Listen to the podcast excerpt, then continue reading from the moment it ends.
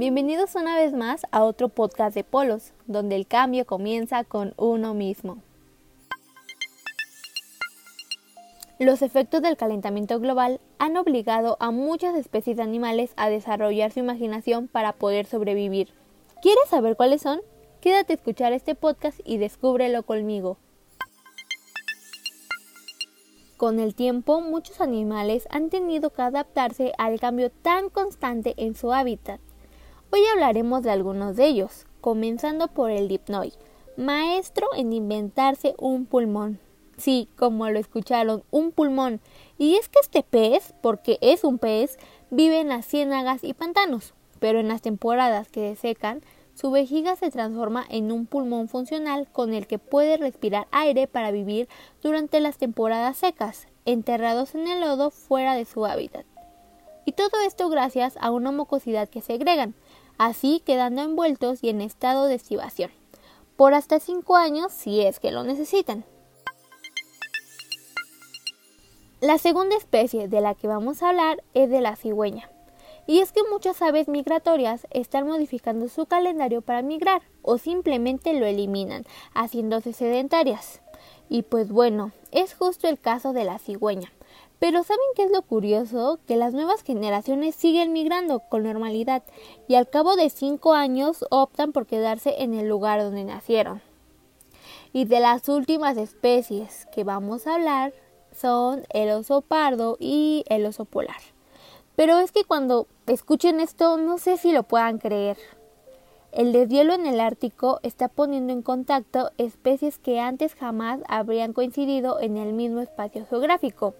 Es este el caso de los osos polares, que pasan cada vez más tiempo en la Tierra a falta de zonas heladas en verano, y de los osos pardos, que ascienden latitudes gracias a que mejora el clima en las cimas, que los unos bajen y los otros suban ha dado lugar a que los científicos llamen una hibridación, el cruce genético de ambas especies para dar lugar a otra. En 2006, un cazador abatió un oso blanco con manchas marrones, cuyos genes demostraron provenir de un oso polar y de un oso pardo.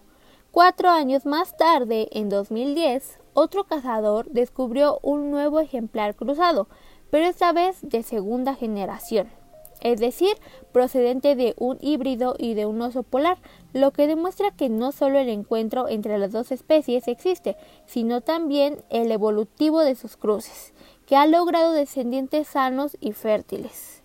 Este último que acabo de mencionar tiene que ver con las leyes de Mendel, que si no las conocen les dejaré un link aquí abajo para que puedan saber más o menos qué son. Como estos animales hay muchísimos y si quieren saber cuáles son, los invito a seguir mi página en Facebook. Ahí estaré subiendo información sobre todos estos animales capaces de adaptarse. Para cerrar el dato curioso del día de hoy, les dejo 30 segundos de tips para reducir el cambio climático. Lo primero que quiero pedirles es que compartan estos podcasts para que puedan llegar a más personas y así todos podamos ser parte del cambio. Lo segundo es que compren productos de belleza elaborados con productos naturales, o sea que no sean derivados del petróleo. Y por último, no olvides dejarme en los comentarios qué más harías. Gracias por escucharme el día de hoy. Estaré subiendo contenido de podcast dos veces por semana los martes de datos curiosos y los viernes de cápsulas informativas. Síganme en la página de Facebook y también en Spotify, Apple Podcast, igual como Polos. No olviden activar la campanita para que se enteren cuando suba un nuevo video. Si tienen alguna duda o quieren que hable de algún tema en específico, pueden mandarme un correo a polos165bj.gmail.com. Yo estoy aprendiendo y me encanta hacerlo con ustedes siempre listos para servir.